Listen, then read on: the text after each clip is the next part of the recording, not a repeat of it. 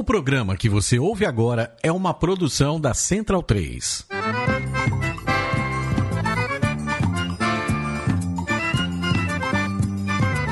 Começa agora com Gil Luiz Mendes, o seu podcast de futebol nordestino. É o Baião de Dois, aqui na Central 3. Habitão vai já pra sala que hoje tem Baião de Dois.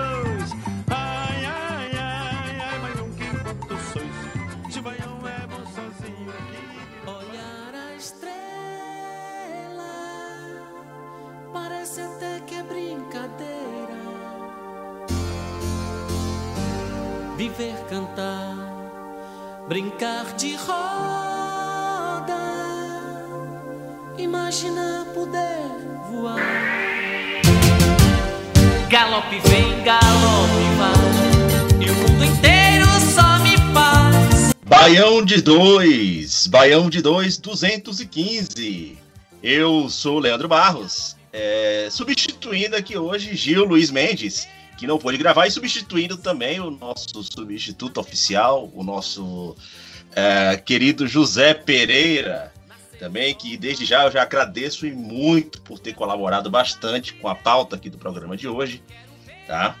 É, hoje nós estamos aqui com uma casa, além de duas pessoas realmente muito queridas e já participantes da casa, também com uma convidada. Mas eu começo por ele, que já está ansioso, querendo falar, doido para poder falar dessa, é, dessa, desse título pernambucano que ele acabou de conquistar.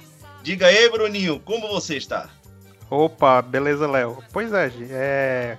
depois do Ceará campeão baiano, temos Fortaleza campeão pernambucano e na final do Cearense vai ser a Supercopa, Supercopa Peba.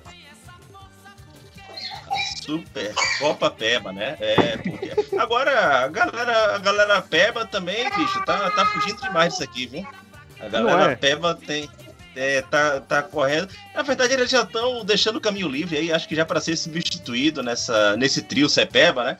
E vamos ver, inclusive, no programa de hoje, se a gente tem candidatos. Como é que estão os candidatos aí para essa substituição, tá? Mas hoje é a primeira vez que eu gravo com mais um tricolor baiano, um grande colega esquadrão de aço. Diga aí, meu caro amigo Neto, como estão as coisas aí na nossa Bahia? Salve, Leandro. É, tamo aí, né? Com gente nova e vamos ver o que é que vai dar, né? Pra mim, nem cheira nem fede. Um depende do outro, né? Se for bem, todo mundo se arma. Se for mal, todo mundo desce pro inferno.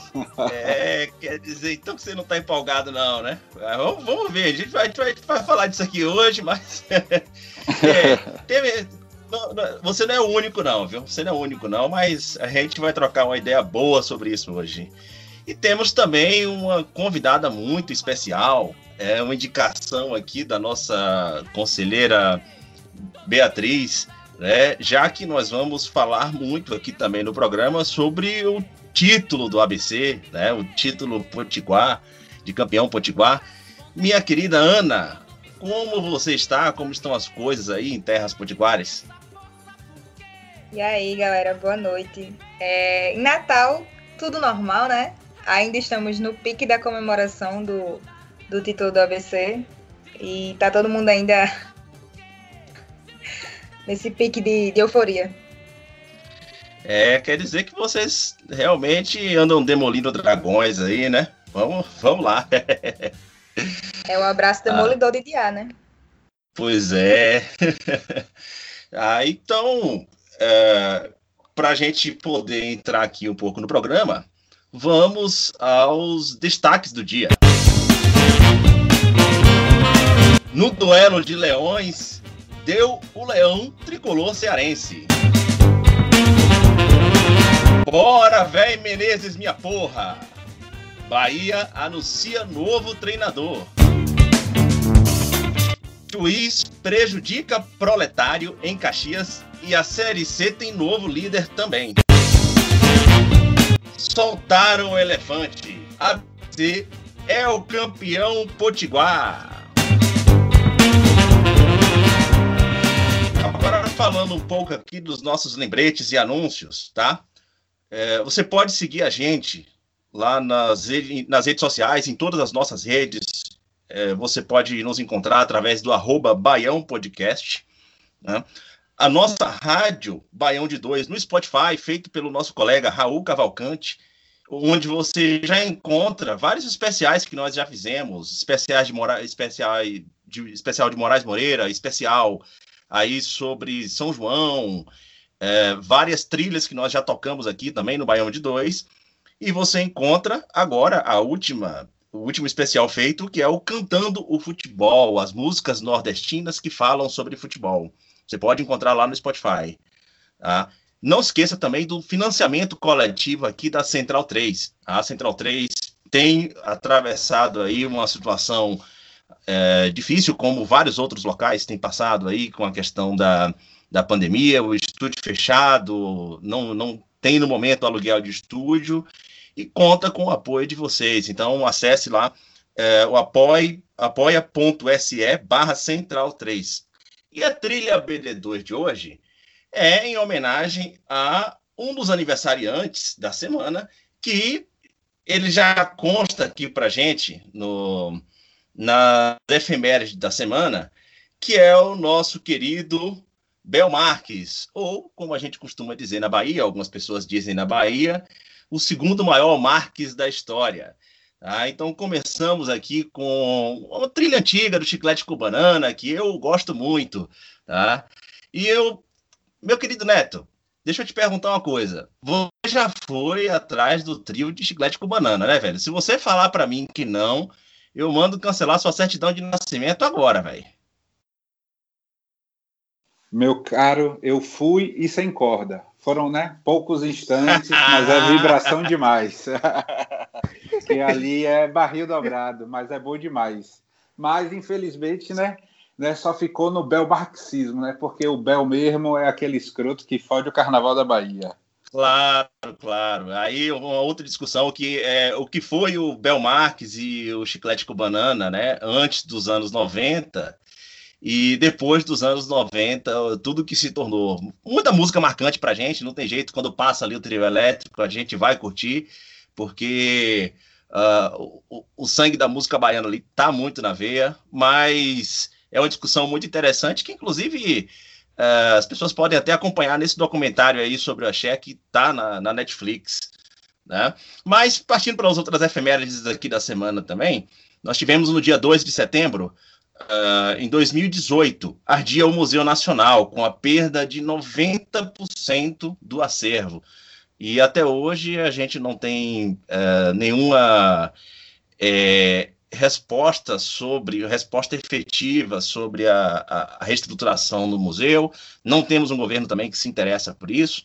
Né? Então, vamos seguir aí com a nossa luta diária, porque se depender de governo federal, com esse governo fascista vai ser muito complicado. Tá? É...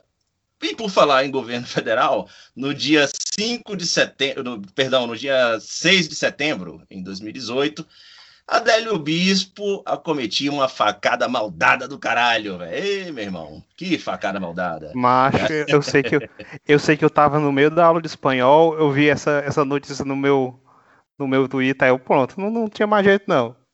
Eu tava na semana. Perdemos, cara, perdemos. É, eu tava na semana voltando a morar aqui em São Paulo. tinha acabado de chegar de volta aqui em São Paulo, né? Imagina velho, a situação. Ah, e, ô Bruninho, é, dia 6 de setembro de 88, nascia em Fortaleza o músico Wesley Safadão. E aí, velho, você já jogou bola com ele, bicho? Infelizmente não, né? Mas eu sei que o cabo joga bola. Rapaz, eu vi uns vídeos recentes aí, o bicho. Na época que a gente estava na série. na época que a gente estava na série C, poderia ter sido um bom reforço. ele, ele, é torcedor do Fortaleza? Rapaz, assim. Já tem foto dele com a camisa do Fortaleza, foto dele com a camisa do Ceará, então ninguém sabe. Ixi, aí, a camisa do Flamengo ele também já tem foto, então. Eita, pô, aí, aí complicou. Aí, aí já virou populismo barato. Aí já ninguém era. sabe. E no, no dia 7 de setembro, tá, foram fundados os Alagoanos CSA, que completou 107 anos. O 7 de setembro completou 75 anos, é, o Murici, que completou 46, e o Paraibano 13, rival do nosso colega Pereira. Tá? Bom, é, vamos deixar de enrolação aqui nesse início do programa.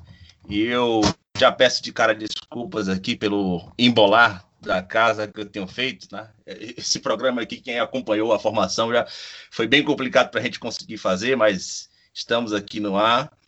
Eu queria começar por você, Bruninho. Você tá ansioso aí para falar? Você acabou de, de, de, assistir o jogo e tal. E aí, qual foi essa sensação, velho, do título pernambucano? Como foi o jogo? Ah, eu não consegui assistir, confesso que eu não consegui assistir o jogo, estava aqui me envolvendo na pauta do, do programa, só acompanhei o resultado em tempo real. Mas esse Popote, ele foi realmente retranqueiro. O Fortaleza, como foi que se comportou ofensivamente? Fala um pouco do jogo aí. Cara, o Fortaleza, como sempre, tem, a, tem sempre esse ímpeto de sair pro jogo quando pega a equipe mais fraca, assim, tecnicamente, né? Não, mas. É, a gente, aí a gente tem uma grande dificuldade quando pega quem tá se retrancando. Mas pelo menos hoje deu certo. Saímos com os três pontos. É, no jogo passado contra o Flamengo, eu acho que a gente jogou melhor, mas perdeu e hoje fez um gol e ganhou, né? Então, ficou elas por elas. Mas assim, o esporte teve muita dificuldade de, de criar jogada. É, tentava o contra-ataque, mas não conseguia encaixar. E o Fortaleza amassou o primeiro tempo inteiro. E no começo do segundo tempo fez o gol, né? Mas depois do gol, o Fortaleza morreu também e foi pressão do esporte. Pressão, aquele sufoco desnecessário no final. Fortaleza doido para entregar mas pelo menos conseguimos segurar isso aí. Eu acho, achei também que a arbitragem estava meio descontrolada. No segundo tempo, ela estava distribuindo cartão para todo mundo. E teve também um, um, lance de agressão no Romarinho que nem o VAR chamaram, que era para expulsão direta, ficou barato, só amarelo. É, foi isso aí mesmo. Rapaz, Feliz pelos três jogo, pontos. Tu ganhou o jogo ainda veio aqui chorar por arbitragem, velho. Bicho, tu não tem jeito, não. Velho, eu, eu, eu desisto de você, velho. Que porra é essa, Bruno? Rapaz, vocês inclusive conseguiram frear uma sequência de, de duas vitórias seguidas do, do esporte, né? O... Pois, pois é. O... Parece ter jogado bem contra o Grêmio, ganhado fora de casa, mas. Sim, ganhou fora de casa do Grêmio, que aliás, um abraço aí para é, repórter que anda dizendo em rede nacional que o Grêmio vinha de cinco empates seguidos, né? Parece que tinha esquecido aí da, do resultado que o Grêmio teve dentro de casa, né? Perdendo para o esporte, tá? E a gente tem outras homenagens aqui ainda também, que eu não esqueci também não, de outro, né? Que vem de lá do Rio Grande do Sul, tá? Mas e aí agora, Bruninho, como é que fica o próximo jogo do, do Fortaleza? O Fortaleza Agora ele está indo para a sétima colocação com 11 pontos, tá? Isso. nove jogos. E o próximo jogo? Como é que vai ser? O próximo jogo é contra o Grêmio fora de casa. Grêmio fora de casa, né? Grêmio. Isso. Só, aí a gente vê a sacanagem que eles fazem com os times nordestinos aqui nesse Brasileirão, né? O Fortaleza pega o Grêmio fora para poder voltar para Fortaleza e pegar o Inter. É, aí voltando. É, mas, Bruno, essa a tabela desse ano também, cara, tudo bem que eu, eu concordo com você que essa, é, essa tabela para a gente também sempre pesa muito, especialmente por conta de, de viagens e conexões, e à medida que as coisas vão chegando na Série B, na Série C, na Série D, tudo isso vai piorando, né? A gente, inclusive, falou aqui do caso do, do, do Imperatriz, né? A, a dificuldade que se tinha de chegar do, de, do Maranhão até até a Paraíba, né? Tendo que fazer, inclusive, conexão aqui em São Paulo.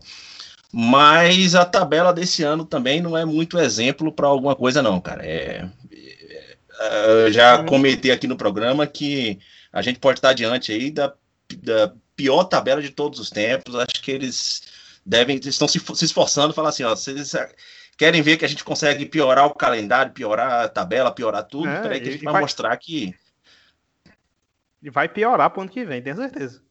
Ah, sim, sim. Com as previsões que nós temos aí, vai ficar muito difícil, né? Mas outra coisa, velho, por falar no Fortaleza, você anda chorando muito aí por conta da, de um assédio que o seu treinador vem sofrendo, né? É, Rapaz, que, que negócio é esse aí, bicho? Os caras resolveram agora de vez que vão tirar Rogério Senna do Fortaleza. Como é que tá a recepção das coisas por aí? Pois é, vamos começar do começo, né? Tudo começou quando, numa entrevista com o presidente do Corinthians, né, o Sanches, André Sanches, perguntaram para ele se ele aceitaria o, o Rogério Senna treinando o Corinthians. E ele disse que sim, né? Tudo bem. Aí pronto. Bastou isso para toda a imprensa nacional querer arrumar uma vaga do, do, do Ceni no Corinthians. Que são duas sacanagens, né? Que a gente primeiro que ele uma sacanagem com o técnico empregado no Corinthians agora, Thiago Nunes, e o com o técnico empregado no Fortaleza, o Rogério Ceni. Aí, desde então, faz uma semana que todo mundo quer quer o Ceni fora do Fortaleza. O Cruzeiro perdeu o técnico agora, já ligaram pro Senna de novo. E aí. Cara de pau da porra. Eu, eu queria, eu, queria ter, eu queria ter essa cara de pau do Cruzeiro. Ah, é, chega, o Cruzeiro chega, compra na esquina, é, tem dificuldade de pagar, né? E ainda depois ainda volta de novo para comprar fiado de novo. Ah, te lascar. E a gente vê Mas também. continue. Porque, ó, outra coisa que aconteceu essa semana foi o próprio Bahia perdendo o, o técnico, né? Sim, E sim. para você ver como é as coisas da imprensa sudestina com aqui com o Nordeste, ninguém especulou o Ceni no Bahia.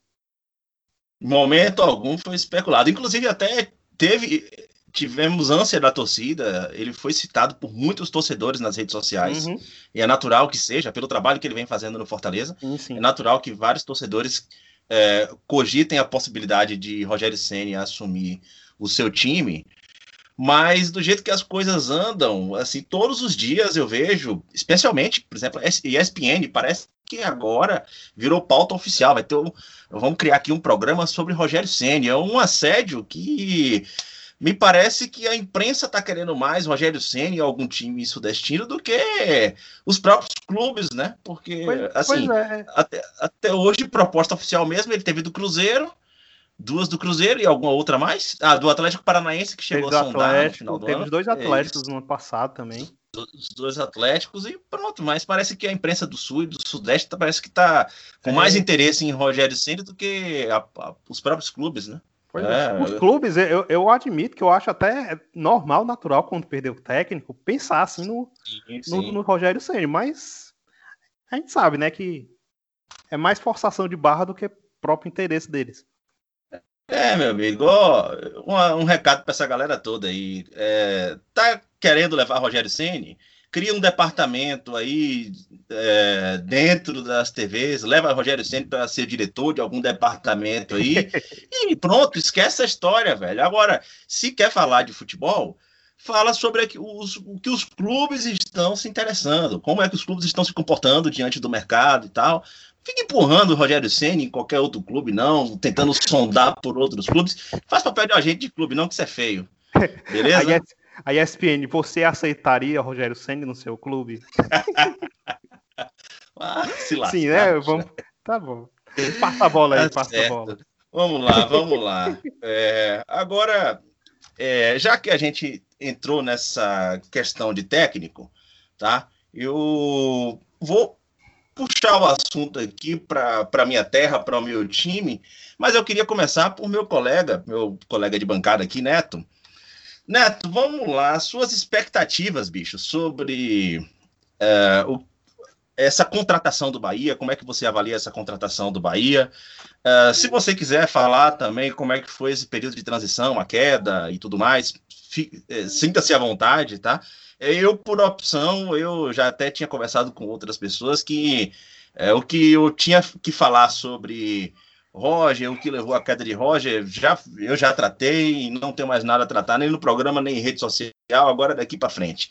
Mas, por favor, suas considerações, como é que estão as suas expectativas aí, como é que você vê essa contratação do Bahia?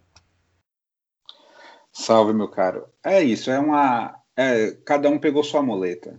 Mano fora do mercado, né? Foi campeão pelo Cruzeiro, mas, né?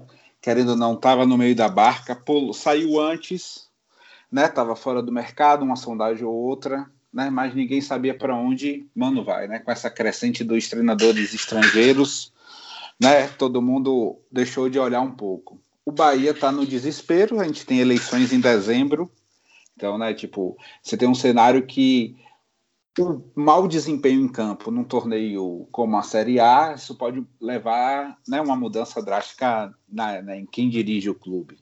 Então, acho que Belintani e Mano, eles né, vão naquela, tipo, se os dois, né, se for a, atingir as expectativas, que para mim seria, né, um título da Sul-Americana e ficar no top 8 do Campeonato Brasileiro, aí para mim eu acho que os dois conseguiram seus objetivos. Mano, provavelmente algum time do Sudeste vai levar, né? Vai pagar multa, vai levar, que aí Mano né, vai voltar aos ares e né, Belintani se reelege né, e mantém o projeto, né? Tipo assim, querendo ou não, ele traz alguém que tem peso, né? Querendo ou não, a torcida deu uma animada, né? Aquela, né? A esperança é a última que morre, mas é um pouco isso. Acho que os dois um segura no outro se for bem, né? Tem, todo, tem tudo para ter uma grande festa. Agora, se for mal, é isso, né? Como diz na imprensa do Sul, né? Se, mano, ao ir para o Nordeste vai mal, né? Tipo, significa o fim da carreira, né? É a ladeira abaixo que desce. Certo, certo. É, mas, assim, em, em alguns aspectos, você acha que Mano chega para agregar o time ou a, a, sua desconfiança, inclusive, chega nesse ponto assim? Você prefiro, prefere pagar para ver ou como é que tá essa expectativa aí? É isso, mano, é um treinador retranqueiro que gosta de jogar defensivamente, né? Se o Bahia já melhorar defensivamente, já temos um avanço. Se ele vai trazer alguma variedade, alguma coisa que, né, a experiência, né, os anos de trabalho vão dar, né? O Bahia tem um, um, elenco, apesar de mal formado, tem bons jogadores, tem jogadores decisivos, então pode, né? Tem um avanço bom. Agora é isso, por isso minha expectativa não é nada de além. Ele é um treinador retranqueiro, e aí vai naquela, depender com quem você joga, você consegue ir melhor ou não. Tipo, clássico. Agora, o esporte, né? O esporte com Jair Ventura é isso, é fechado, e se der uma bola parada, alguma coisa, vai, ganhou do Grêmio lá, perdeu agora por Fortaleza e vai assim, catando ponto. Com o Mano, assim, sempre treinou os grandes times, né, os grandes elencos. Vamos ver como vai ser no Bahia agora, né? Se ele mudou, se traz coisa nova, mas é isso. É um retranqueiro, vamos ter uma boa defesa e vamos esperar que Rodriguinho e Gibagol, né, broque geral. Aí pode dar tudo certo, mas é isso. Não tem muitas mudanças, né? Vamos continuar naquele jogo de 1 a 0 é goleada. Nada muda. Certo, certo. É, a, a, expectativa, muitas vezes, é até, como eu costumo falar, é meio a zero, né? Meio a zero tá valendo. É, é, bom, eu, inclusive, fiz algumas considerações até grandes lá no Twitter. Quem é, quiser dar uma observada lá, eu não vou me aprofundar muito aqui, até porque Neto já antecipou muita coisa que eu já que eu gostaria de falar e eu achei isso ótimo. É, eu também não, não guardo muitas expectativas a respeito. Uh, deixei claro para muita gente, quando estava em fase de negociação, que eu não tinha muito interesse é, em ver Mano Menezes assumindo o Bahia, mas é uma discussão que já passou. Né? Ah, tem outro nome, tem nome A, B ou C ou D, só a partir de agora é irrelevante. O importante é que Mano é o treinador do Bahia. É com ele que a gente vai ter que dar, lidar daqui para frente, certo? Existe um contrato até o final do ano que vem e é, não adianta a gente ficar chorando por quem não chegou, né? É, primeiro de tudo, eu acho que existe um fator a agregar essa questão da experiência, é, o fato de nos últimos 15 anos, mano, ter trabalhado uh, em grandes elencos do Brasil. Se você pegar a carreira dele, desde que ele despontou ali no Grêmio, Corinthians, é, de lá para cá, ele não parou de treinar só times que estavam ali figurando entre os principais times do Brasil, pelo menos em termos de investimento, em termos de, de uma certa mídia, os times do momento, tá? É, então, assim, essa experiência, a quantidade de jogadores uh, do, do, mais alto nível do futebol brasileiro atuando no Brasil, que ele pôde ter contato, eu acho que isso pode agregar ao departamento de futebol do Bahia, se, é, porque certamente o departamento de futebol do Bahia vai consultar ele para que ele possa indicar jogadores e tal, e é um problema que a gente vem encontrando para poder reforçar setores específicos do Bahia. Né? É, Diego Serri não vinha dando conta disso, de formar elencos que superasse a competitividade a cada, a cada temporada, né? e talvez isso é, venha a ser algo que venha agregar realmente ao Bahia. Né? Em termos de fatores defensivos, é, não, não tenho que o que esconder, não tenho que também analisar muito. Mano Menezes é um treinador que ele é assumidamente retranqueiro, ele gosta de ser chamado assim, ele dá entrevista, ele brinca sobre isso, então também uh, não temos muito aqui o que discutir sobre isso. Agora, com, algo como eu já tinha inclusive uh, comentado no grupo ontem à noite, uh, o futebol ele também ele se divide durante a partida o momento com a bola e o momento sem a bola, tá? O momento sem a bola, o momento em que o time vai se recompor. Isso eu não tenho dúvidas de que, mano, ele vai é, desempenhar um trabalho que ele já tem experiência em fazer o time se retrancar e pronto. Mas quando o time está com a bola, ele precisa saber o que fazer e ter, as objet... ter o seu objetivo. Eu não espero que o Bahia venha se tornar um time que venha avançar suas linhas de ofensividade, nem nada disso, né? até porque, mesmo com um elenco uh, com muito mais potencial ofensivo, Mano ele foi até mais ofensivo do que a sua própria história, mas estava ali muito distante de ser uh, um time de grandes referências de ofensividade. Mas ele soube trabalhar a ofensividade do time do Cruzeiro, bicampeão da, da Copa do Brasil, né? Eu vou focar muito nesse resultado porque é o trabalho mais recente que ele tem. E ele fez um bom trabalho, teve uma boa passagem pelo Cruzeiro. Foi um dos técnicos que mais durou na história do Cruzeiro. E o Cruzeiro é um dos maiores campeões que nós temos aqui no Brasil. Né? Então não é qualquer treinador que passa tanto tempo lá. Né? É, então eu acho que esse tipo de trabalho do, da proposta ofensiva de quando se tem a bola, nós podemos desenvolver um pouco mais com o Mano Menezes, tá? Mas eu não vou ter aí as minhas grandes expectativas, não, porque, enfim, essa é aquela questão de da má vontade que a gente tem com o treinador mesmo, né? é, enfim, espero que ele mude é, isso na minha concepção, mas de antemão também nos, nos, somos nós aqui que vamos já de cara fazer uma campanha de que o Bahia vai perder, o Bahia vai ser derrotado, com Mano Beleza e tal. Muito pelo contrário, vamos acompanhar e ver o que é que a gente tem para extrair de Mano. E só para a gente finalizar aqui, não, não, passar muito tempo no, no Bahia, Neto, você assistiu o jogo contra o Internacional aí, o último 2 a 2 Assisti. Consegui pegar esse que yeah. passou né, aberto, aí eu consegui pegar. Sim, sim. É o, o primeiro jogo que nós tivemos aí sem, sem Roger, né? Com o treinador interino, me perdoa, me fugiu o nome agora, acabei não anotando e na correria aqui esqueci, esqueci fugiu o nome dele, desculpa. Carlos Prates. Mas Carlos Prates, tá? É, ele fez algumas breves mudanças ali no time e tal. Você gostou já do, do, do resultado que você viu? Já é indício de que nós podemos caminhar para algum outro lugar? Ó, oh, assim, o time né, tava com é, um pouco aquela né, mudança de visual, né, de clima, né? Saiu um treinador, sim, né? Sim. Assim, parece que você teve uma reorganização do vestiário. Assim, a informação que eu tenho é que os jogadores que escalaram aquele time né, o treinador treinou tal, mas tipo assim, os jogadores meio que assumiram, parece tem um protagonismo agora de Rodriguinho, né, à frente, né, de uma nova liderança também, sacou? E ele é um jogador decisivo. E aí foi mais ou menos isso aí, tipo assim, não vamos.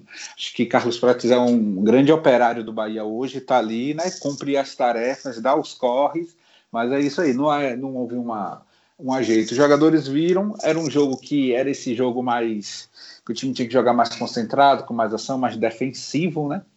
Então isso é um jogo bom para o Bahia, né? Quando joga contra essas equipes, ainda mais esse Inter que né, joga muito, né? Joga em cima, é intenção. Então você se fecha, tem que ir no mesmo espírito. Acho que o Bahia fez um bom jogo, mas é isso.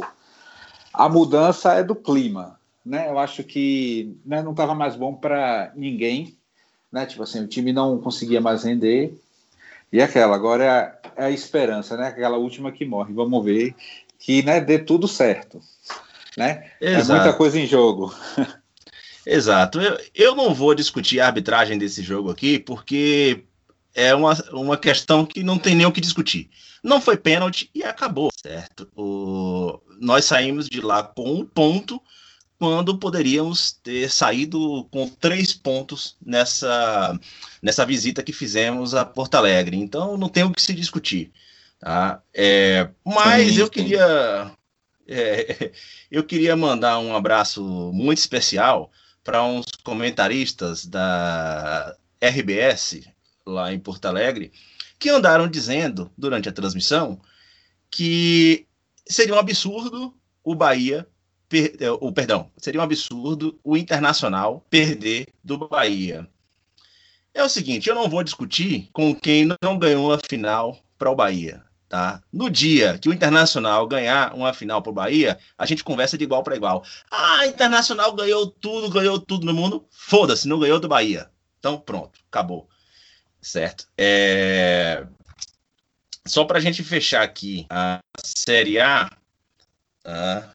É... Bruninho, esse teu rival aí, cara? Oi? esse, esse, esse, esse teu rival aí andou Sim. tomando uma, uma, uma, sacola do Santos em casa, né, velho? É sacola assim, entre aspas, né? 1 mas a 0 1 a 0 né? É, 1 a 0 é, Mas um, perder em casa assim, bicho, é... Como é, como é que ficou o clima dessa galera aí? E, e ninguém andou questionando Gordiola, não, né? Hum? Não, não, não. Tranquilo. É assim, derrota pro Santos é tanto pro Fortaleza como pro Ceará é algo mais esperado, né? Fora de casa. Em casa, eu acho que ah, a gente não tem. essa conversa, uma, não, bicho. Uma obrigaçãozinha mais de, de, pelo menos não perder. Mas perdeu com gol. Como é? Lei do ex funcionando. Que o gol foi do. Como é o nome do rapaz? O Felipe Jonathan, que é. Jogou pelo, na base do Fortaleza, jogou no Ceará. É torcedor do Ceará e fez gol contra eles, mas esse jogo aí a gente tem que também destacar foi a, a bizarrice da arbitragem, né? Ó, todo jogo a gente falando de arbitragem aqui nesse programa. Que simplesmente o, árbitro perdeu completamente o controle, deu seis cartões vermelhos no, no final da partida. Quatro pro Ceará e dois pro Santos. O que já, já é um árbitro que tem histórico, né? De, sim, de sim, fazer sim. Esse, tipo, esse tipo de merda, né? Que é a é, é, é, cara, não tem jeito, velho. Quando o juiz quer aparecer mais do que, do que a partida, é sempre, a tendência é sempre dar merda. A porra, viu? Uhum. Tá bom, vamos encerrar aqui papo de Série A. A gente já falou demais de Série A aqui, até mais do que deveria. Demoramos, inclusive, até de até mais do que, do que o previsto, tá? E eu queria passar logo para nossa convidada aqui, porque nós vamos pular todas as séries. A gente quer falar aqui do ABC, do campeão potiguar, Francisco Diá, que anda estraçalhando dragões, Ana. E aí, como é que foi essa comemoração do título? É isso aí, Mr. Diá. Inclusive, a notícia é que ele renovou com a ABC. Então, assim, teremos o Mr. Diá para a Série D. Conseguiremos derrubar sobe. mais alguns técnicos. Amém. É, então, foi uma comemoração sofrida, né? Diferente do, do clássico que terminou, fez a última rodada, né? Que a gente ganhou de 2 a 1 um, e ganhou com uma certa facilidade. O, esse último clássico agora foi bem mais complicado, né? Dia estava enfrentando um time que estava sendo comandado por um novo técnico. E esse técnico, inclusive, deu uma cara nova ao nosso rival. E o rival acabou dominando praticamente o primeiro tempo inteiro. É, nós assistimos o jogo no estádio, mas de antemão já queria dizer que não foi na arquibancada, né? Não tinha ninguém na arquibancada. O ABC liberou um evento no CT, então nós estávamos no CT, com toda a questão de distanciamento social, enfim, e estávamos assistindo pelo telão. E foi um sofrimento danado, porque o América dominou o primeiro tempo inteiro, o ABC estava completamente apático, e inclusive o América abriu o placar, né? Com 1 a 0 o gol de Zé Eduardo, o novo queridinho da torcida alvirrubra. E terminamos o, o primeiro tempo assim. Eu, particularmente, estava na base do enchendo a cara para não ficar desesperada. Errada Mas não é- dá. É, É, foi, não tá, não. foi No seu, no seu lugar estariam fazendo o mesmo. Aliás, eu estava fazendo o mesmo no mesmo dia, só não estava assistindo, mas continue. Aí o segundo tempo, eu acho que Diá deu aquela chacoalhada no, no, no vestiário, né? E aí o ABC ele conseguiu entrar um pouco mais ofensivo, conseguiu. Ele entendeu o peso daquele jogo, né? Se bem que se a gente perdesse, ainda assim, né? Não, não estaria nada perdido, porque teriam mais dois jogos para a final, mas o ABC gosta de adiantar as coisas. E, aí, com as substituições, o ABC conseguiu é, buscar mais espaço e Paulo Sérgio empatou o jogo com um belíssimo gol de falta. Inclusive, Paulo Sérgio foi para o CSA, né? Perdemos o nosso El Pistoleiro, infelizmente. E aí, com o jogo empatado, aos 43 já, praticamente, o América ganhou um pênalti é, de Caio Max, né? O árbitro que apita também jogos da Série A, salvo engano. Ele deu um pênalti inexistente para compensar um pênalti anterior que ele não tinha dado. Não sei se ficou claro, mas teve um pênalti que aconteceu, ele não deu o pênalti, o elenco alvirrubro ficou putaço, e aí, minutos depois, houve um lance duvidoso e ele, para compensar, acabou dando esse pênalti. Aí você imagina o desespero. Quase 300 pessoas dentro do CT do ABC, todo mundo bebendo, o jogo 1 a 1 né, que é o placar que a gente poderia levar a taça também, e aí o América ganhou um pênalti aos 43 do segundo tempo. Assim, foi na base da fé. É a, é a hora que a cachaça chega, passa na hora do pênalti, né? Diabo. Exatamente. Acho que a- até quem era ateu apelou para Jesus. Foi rala- Não, e o mais engraçado é que, assim, por mais que a gente estivesse assistindo no estádio, estava com delay. Então, é, quando a gente viu o pênalti, né? Todo mundo já ajoelhou e começou a rezar. E aí, uma parte lá no fundão das mesas já começou a gritar: pegou, pegou. E, tipo, o pênalti não tinha sido batido ainda no telão. Então, quando o pênalti bate, foi uma dupla comemoração. Assim, todo mundo comemorou duas vezes. Comemoramos muito. Parecia final de Copa do Mundo. É, quem bateu o pênalti foi Romarinho, que bateu muito mal, diga-se de passagem. É, graças a Deus. o jogo terminou 1 a 1 né? Fomos campeões, invictos. É, acho que ao total foram 16 jogos, 13 vitórias, 3 empates e, obviamente, nenhuma derrota. E ainda tivemos o gostinho de ver o Alisson voltar aos gramados. Que delícia! Que jogo, meus amigos, que jogo! Rapaz, e comemoração sensacional, hein? Esse foi é, o 56 título do, do- do ABC, né? É, 56. assim, é, só lembrando que o ABC é o maior campeão estadual do Brasil.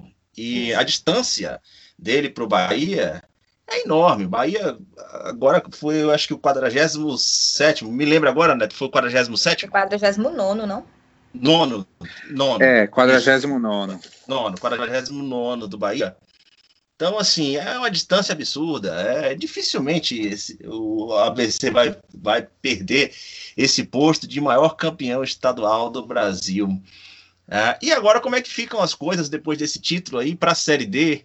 Né? Vocês que estão estreando aí nessa, nessa divisão maldita. Se Deus não anda na Série C, na Série D, acho que nem o diabo chega lá. Pois é, assim, eu tenho uma ideia de que a série C é um inferno e a série D é o quinto dos infernos. Porque ninguém merece a série D, só o meu rival, mas ele a gente fica para outro podcast. É, então, né, como eu disse mais cedo, graças a Deus, Dia renovou, então teremos Mr. Dia para a série D.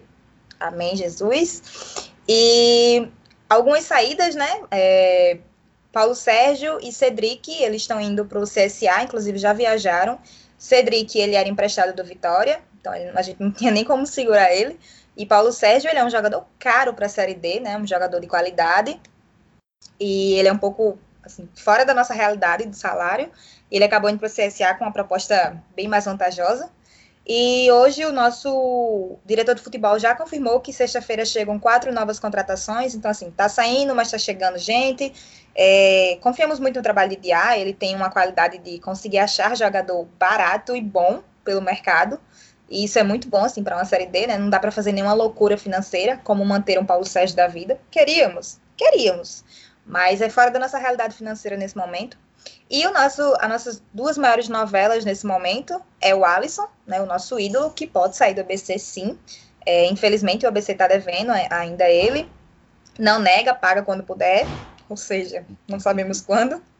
Mas o ABC ficou de sentar com o jogador, né, e ver uma proposta, assim, tentar quitar a dívida e tentar segurar o jogador. Todo mundo quer o Alisson para a Série D e a gente sabe que ele é de extrema importância, mas a gente não tem como amarrar o Alisson na mesa e dizer você vai ficar para a Série D, né? Se ele quiser ir embora, infelizmente a gente não vai ter como segurar.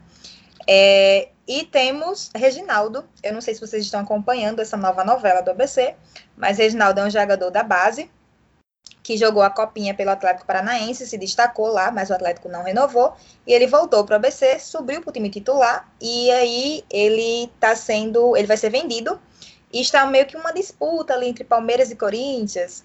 É, o Palmeiras está mais certo dele, de, dele ser vendido para o Palmeiras, né? Não saiu valores oficiais ainda, é, mas o nosso diretor de futebol já disse que a, a venda está assim, praticamente encaminhada para o Palmeiras. Vai ser um valor bom, se comparado né, para a gente na Série D. A gente vai precisar desse valor para manter o elenco. E, e, tem outros meninos da base que podem ser vendidos é, pra, também para times da Série A. Né? O ABC tem essa vantagem de ter uma boa vitrine e uma boa base para conseguir trazer renda nesse momento de pandemia fundamental, é fundamental. A base é assim é uma saída financeira, é uma das, uma das principais e talvez a principal saída financeira para os nossos para os caixas dos nossos clubes, né? A gente sempre fala isso aqui no, no nosso programa, né? E precisamos inclusive tratar melhor a nossa base para conseguir ter mais competitividade, né? Existem várias formas de arrecadação, mas a base ela é fundamental para que isso possa acontecer. E vocês agora vão estrear na Série D, né? Jogando fora de casa contra o Itabaiana, no domingo, 4 horas da tarde. Tem palpite para esse jogo? Ou, ou, prefere não cair na, na armadilha aqui da Zica BD2, né? E aqui esse programa é esse programa é carregado, velho. Você fala uma coisa, o negócio é arriscado aqui. Ótimo, bom saber, já não irei palpitar. Não, então, eu, eu não me arrisco. Porque, assim, esse já é tudo muito novo para mim, né? Tô chegando agora nesse mundo aí da, da Série D, nesse, nesse fundo do poço. Nem conheço esses times, não vou mentir. Tem muito time que eu nunca nem tinha ouvido falar. Não que a Série D seja. A Série C seja uma maravilha de times, né? Mas é, a gente já tá mais acostumado. então, eu não conheço Itabaiana, assim, não, não sei como eles jogam, não sei como eles estão, prefiro não arriscar, mas acredito na vitória do ABC. Tem que ser confiante, né? É, pois é. Vamos lá, olha lá. Eu, depois não vale dizer que eu não lhe avisei da zica, hein? é, o, o ABC, só para é, clarear as informações aqui para os nossos ouvintes, o ABC está no grupo 4 da Série D, junto com Central, Coruripe, Frei Paulistano, na Itabaiana, Jaciobá, Potiguar de Mossoró e o Vitória da Conquista, lá da Bahia. É, eu confesso que eu só não conhecia esse Jaciobá. Eu confesso a minha ignorância aqui. Antes do programa, eu dei uma olhada aqui, falei, que time é esse aí e tal? Eu fui descobrir que era um time uh, de, de Alagoas e eu realmente eu não eu, eu, eu, passei batido se algum dia eu já fui informado sobre ele. Mas é, espero que esteja aí com um bom elenco para dar uma competitividade da Série D e a gente ter é... a gente. Eu, eu, eu, eu, não vou mentir, eu quero quatro times do Nordeste subindo para a Série C do ano que vem. Tá? É difícil, mas vamos lá. E o, o rival de vocês, eles vão estrear contra o Campinense. Né? Vão estrear dentro de casa. Está no mesmo grupo aí, o grupo 3 do Campinense tá? junto com Afogados da Engazeira, que eliminou o Atlético Mineiro na Copa do Brasil, né? o, o América de Natal, o Atlético da Paraíba, o Campinense, o Floresta, o Globo, também, que é de terras potiguares, o Guarani de Sobral e o Salgueiro. Tá? Então, a Série D ela já está com a tabela toda completa, você pode conferir na internet aí a, a tabela e todos os grupos, como é que eles estão montados, tá? É, bom, vamos sair um pouco aqui da Série D e dar um, um, passo mais atrás. Você acompanha muito a Série C ainda? Ou, pelo menos para matar a saudade, Ana? eu nunca pensei que eu fosse isso, que eu tenho saudade da Série C. Não tenho acompanhado como antes, né? Assim, eu tenho visto muito superficialmente. Sei, sei. A Série C agora ela tá com um, um novo líder. É um, um, líder é da terra do nosso amigo Bruno aqui. Bruninho, e esse ferrinho aí? Será que ele vai fazer igual ao ano passado? Como é que tá esse time? Ele vai fazer igual ao ano passado que ele fez? O ano passado os pontos suficientes para não cair. Do meio do campeonato em diante, praticamente ele abriu mão do campeonato, né? Esse ano ele surge de novo aí como um possível candidato ao acesso. Tirou a liderança aí agora do Santa Cruz, que conheceu a primeira derrota no campeonato, né? perdeu para o Vila Nova na, no último sábado, e o Ferrinho acabou empatando com o Manaus. Né? Você tem alguma coisa a falar sobre o Ferrinho aí, Bruninho? Cara, pior que eu não tô nem acompanhando muito o, o Ferroviário esse ano, não. É, mas eu torço muito para eles, viu? Espero que, que não, não desista de jogar depois da, do, do meu pro final da Série C. Que é sempre bom a gente ver cearense e nordestino subindo de divisão. É, o... você, você negou, você negou o Facó, não, que disse que o Ferroviário é seu, é seu rival, né? Não, acho que tem até simpatia pelo Ferroviário. Já, já fui em, no fatídico jogo que eles entregaram a vaga no, no mata-mata, ano passado, eu tava lá. é, é. Eu simpatizo pelo ferroviário. Quero que suba. Certo. Hoje vocês tiveram um problema aí com a questão do de mando de campo, né? Os times estavam mandando os jogos todos no Castelão e parece que agora só os clubes, uh, o Fortaleza e Ceará vão mandar os jogos, né? O, uhum. Para onde é que vão os outros times aí? Como é que tá a situação? Como é que tá o desenrolar disso? O Ferrinho Cara, vai jogar onde? Então, a gente estava com Fortaleza, Ceará, Ferroviário e o Floresta da quarta divisão para jogar no Castelão. Só que a gente sabe que isso vai maltratar muito o gramado do Castelão, né? E veio essa determinação aí, eu acho que foi da CBF, não sei direito de onde surgiu, de quem pediu isso, para só os, os times da Série A jogarem no Castelão. Só que a gente tem um grande problema que é onde é que os outros vão jogar. Porque o PV, que é o nosso segundo estádio aqui no, na cidade, estava sendo usado como um hospital de campanha. Não tá, tá foi desativado, mas não tem condição nenhuma de ter jogo, porque o gramado foi todo cimentado para a construção do, do hospital. E só Deus sabe quando é que ele vai poder voltar a ter jogo. E ninguém sabe onde é que for Ferroviário e Floresta vão jogar. É, é complicado o que as federações fazem com os clubes menores, né, dos estádios. Então, assim, fica o Deus dará. Eu, eu duvido que se tivessem que tirar ou Fortaleza ou Ceará do Castelão, se tivesse um só que jogasse, no dia seguinte já não teria uma federação ali providenciando onde eles poderiam já jogar, a resposta já seria de imediata, mesmo num campeonato sem torcida. Né? Mesmo no campeonato sem torcida. Mas uhum. uh, o peso das coisas não vale para todos, né? Em todos os estados a gente vê isso acontecer, infelizmente. Na série, na série C também, nós ainda temos o 13, que ele continua o aniversariante da semana, né? Ele continua como lanterna, ainda sem pontuar, né? É, com três com três derrotas. É, o 13, 13 parece que vai fazer uma visita aí. Vocês tratem de sair, viu? Porque o 13 está se encaminhando para fazer uma visita, né? Então, é, a, gente... a gente vai ter que assistir esse clássico aí na, na Série D. Pode falar. Eles não sabem, mas a gente já combinou. Eles descem e a gente sobe. Ah, eu vou falar isso aqui não, porque aqui tem zica. Vou falar isso não. é, é o, o Imperatriz ele ainda só está com um ponto, também é outro que ocupa a zona de rebaixamento ali, dos dois clubes do, do grupo A. Lembrando da quantidade de problemas aí que o Imperatriz já atravessou. Né? Algumas rodadas suspensas, mas é, essa, é, esses dois clubes que estão ocupando a zona de rebaixamento, eles só têm três jogos, quando o, a, até o momento nós já estamos na quinta rodada da Série C. Então, são duas rodadas de atraso, ainda existe possibilidade é, matemática disso ser superado. Agora, se o futebol vai conseguir acompanhar a matemática, isso aí é que a gente não sabe. Né? No momento também estamos é, acompanhando o jogo aqui de Paysandu 0 e Jacuipense 0. A Jacuipense está ali no meio da tabela, está tá, tá administrando bem, está administrando bem, né, Neto? É.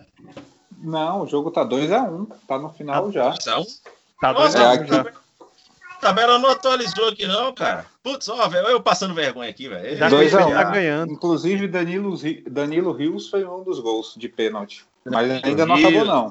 É. Não vamos zicar a velha Jacupa, não. Não, e não, tá em não. festa. É, é, rapaz. É. A Jacupa, Jacupa, vamos ver se esse ano, se esse ano vai, tá? Mas eu passando vergonha aqui, minha, minha internet acabou não atualizando o jogo aqui. Que loucura. Mas vamos lá, certo? Então, a tabela da Série C, ela segue dessa forma, tá? E ah, no fim de semana aí nós já teremos novas rodadas. E pela Série B, ah, o, pela Série B, o, o primeiro destaque aqui, inclusive, que eu, eu preferi colocar, eh, vai ficar parecendo um jogo que a gente vai ficar chorando de arbitragem, mas é muito complicado quando a gente vê tanto erro de arbitragem, erros diretos assim de arbitragem que interferem na partida. E assim, não são lances interpretativos. né? A gente vai. Teve o, o caso do, do Confiança ontem contra o Juventude, que foi assim um, um roubo escancarado. É, eu não tenho outra palavra para usar. Porque o jogo deveria ter sido um a um, aquela partida. né? o, o Confiança, inclusive, eu assi- eu assisti a partida, o, o Confiança começou meio nervoso, mas evoluiu bem na partida, começou ali, estava um tanto retrancado, aos poucos foi se soltando, foi deixando o, a- o Juventude meio perdido, sem saber o que fazer, e ele consegue chegar a, abrir o placar um, com 1 a 0 e depois nós tivemos dois lances cruciais, né? O primeiro, o gol de empate do Juventude, em que o jogador estava literalmente impedido, mas não é nem a questão assim de estar um braço à frente, tava, estava muito mais do que um corpo à frente, e o bandeirinha ele estava na mesma linha do jogador, ele estava de frente para o lance, não tinha ninguém atrapalhando, não tinha absolutamente nada que pudesse justificar aquele erro de arbitragem. E depois, uh, mais para frente, uh, o, uh, o Juventude vira a partida, né, com um gol que foi legal, isso é indiscutível. Mas, ao final, nós tivemos ainda um pênalti a favor do, do Juventude, que é outra coisa que não tem o que se discutir, porque o lance foi fora da área, e aí você fala, ah, tudo bem, o juiz, ele não estava em cima do lance, ele estava vindo lá de trás, né, correndo e tal, e ele, de repente, ele se atrapalhou no lance, ele vem de lá e marca. Pô, é perdoável esse erro, não, não existe VAR na Série B, ah, tudo bem, é perdoável. Mas, quando você olha o lance, ao lado da, do, da jogada, o bandeirinha, esse mesmo bandeirinha do impedimento, ele estava de frente para o lance, assim, na, na, mesma linha do lance. Então, ele viu, ele teve, tinha plenas condições de ver que o lance foi fora da área. Ele tinha condições de chamar o árbitro e falar o lance foi fora da área. E isso não aconteceu. Terminou que o Confiança foi garfado, voltou com um resultado negativo de lá do Rio Grande do Sul, tá? mas ainda permanece fora da zona de rebaixamento com sete pontos. Tá? No próximo jogo, o Confiança, na próxima rodada, ele pega. Deixa eu atualizar a tabela. Ele, ele recebe o Guarani, tá? que é o concorrente direto ali, digamos, que o Confiança ele está em 15 e o Guarani em 14. Uma previsão aí de uma partida que pode ser boa. Né? É, algum de vocês tem mais alguma consideração também aqui sobre a Série B? Não, cara, tô acompanhando pouco, ó. É, você, você também, senhor, você, você, Agora, você é um sobre erro de Série B, arbitragem. Ô, Oi? Agora, sobre erro de arbitragem, tem um nordestino aí que tá sendo bem beneficiado aí nesses últimos jogos, viu? Ih, Depois que a ovelha gritou, a CBF parece aí que afrouxou o negócio, viu? É, expulsa goleiro, tudo dá sem jeito para os bichos saírem com os três pontos, viu? Léo Ceará vai ser o artilheiro do campeonato só com gol de pênalti arranjado. Grito tá resolvendo tudo, né? Oi, é, desculpa, Ana. Gritos na beira do gramado tá resolvendo tudo. Pois é, é sempre rapaz. sempre o foi assim, sempre resolveu. O, o- o homem, o homem invadiu aí. Eu me abstenho é, de falar sobre essas coisas. É, é, ulti- ultimamente, realmente, assim, o, o, o, o futebol potiguar e o futebol paraibano, que a gente sempre comenta aqui, não, não anda com boas referências sobre essas, essas histórias de bastidores de cartolas, não, né? O negócio, bicho o RN pegando ainda é menos pior, viu? Sim, sem querer puxar pro nosso lado, mas aqui ainda é menos pior. Não, é, o, o legal é que ah, todas as pessoas, todos os torcedores da Paraíba que participam aqui do programa com a gente reconhecem que a cartolagem e a situação na Paraíba é uma coisa muito, muito complicada mesmo. né? É, ô, Neto, agora esse, esse Vitória, você acha que vai o quê? É, não, pô, eu acho, eu acho ótimo. Eu vou achar ótimo. Mas será que esse, esse pivetismo aí, que o povo tanto anda endeusando, vai dar resultado? Vai, vai fazer o negócio engrenar? Vai dar resultado e aquele resultado que eles adoram, terminar em quinto lugar, achando que fizeram um grande campeonato. É, eu, eu costumo falar, né? É, eles já gostam desse, desse quinto lugar, né? É, É o troféu o- deles, né? O melhor É, uma nordestino da Série É, A. o melhor de 13. É, eu, eu, foi o vice do G4. É. Ah, o meu rival também tem uma marca Isso. histórica na Série A. Gente, o clubismo escalou de um jeito tão grande agora, né? Desculpa, gente, eu sou bem clubista. Não, Ah, todo então mundo aqui no, é. Todo então mundo tá no lugar certo, tá no lugar certo, né? Na semana, é, esses dias foram acusar Gil Luiz Mendes de ser clubista com o Santa Cruz. É, enfim, parece que a- começaram a descobrir agora que o Baião de Dois é clubista, né? Aliás, clubismo, clubismo é a senha de entrada aqui no Baião de Dois. Sem clubismo, ninguém aqui pisa. Bom, já conversamos demais, já enrolamos muito. Eu segurei vocês aqui por quase uma hora. Peço desculpas aos ouvidos de vocês, tá? Prometo que na semana que vem eu, no máximo, volto à minha condição de colaborador de bancada. E vamos aqui no nosso espaço com Gil Luiz Mendes, o insubstituível. E se dane ele se ele não gostar disso que eu falei. tá? É, Ana, muito obrigado aqui pela sua participação. Volte quantas vezes você quiser. A turma do Rio Grande do Norte anda fugindo aqui do programa, então, para dizer que a gente fica beneficiando o tempo todo, Cepeba, só coloca Cepeba na bancada e tal, e, e tudo mais que não fala do Rio Grande do Norte, só vira uma vírgula no programa. Participe muitas vezes aqui, quantas vezes você quiser, já sinta-se convidada, tá? E muita sorte para esse seu ABC. Sorte para o seu rival também. Eu sei que você não vai querer desejar essa sorte, mas vamos lá, sorte para os nordestinos que estão participando aí da Série D. Um abraço, Ana. É, tá gravado, gente? Ele tá me autoconvidando. Eu tô me autoconvidando e ele já reforçou aqui que eu posso voltar quantas vezes eu quiser. E não, eu desejo toda a sorte do mundo pro Globo, que ele suba junto com a gente ano que vem. Mas é, falando sério, foi um prazer. Espero que eu volte mais vezes. É sempre bom agregar sobre o futebol potiguar aqui com vocês. Ótimo, obrigado. Paulão, meu querido, um- abraço, meu velho. Sorte aí pro nosso tricolor. Vamos precisar de muita sorte para encarar essa, essa Série A.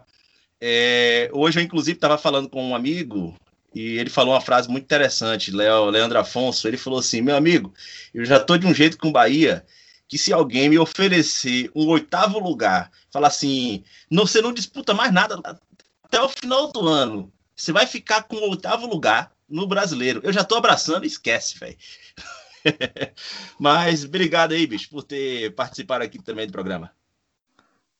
Valeu, Manobre. É isso aí. Amanhã volta o sofrimento, né? 24 horas de alegria com o Mano. E amanhã começa o sofrimento novamente. Mas vamos lá. Vambora, Bahia. Vamos para cima. valeu, valeu. Ó. E, Bruninho, Opa! meu designer favorito, meu designer favorito, né? Olha lá, você tá, você, eu não vou, eu não vou falar com a incumbência não aqui que a gente lhe passou, mas você tá com uma responsabilidade muito grande nas mãos, viu, velho? Não me decepcione, viu, velho? Não me decepcione, viu? Abração aí, velho. Muito obrigado aqui também. Valeu, ter... Léo. Diga, diga. Ah, é, por ter, por ter ah, ajudado esse, esse inexperiente aqui a, a, a esse programa maluco. Não, não pode falar, né? Você foi super bem aí, Léo. Valeu, Léo. Valeu, Neto. Valeu, Ana. E até semana que vem, né? É isso aí. Valeu, galera. Um abraço. Até semana que vem. E bora, Bahia, minha porra. Bora, Nordeste, minha porra.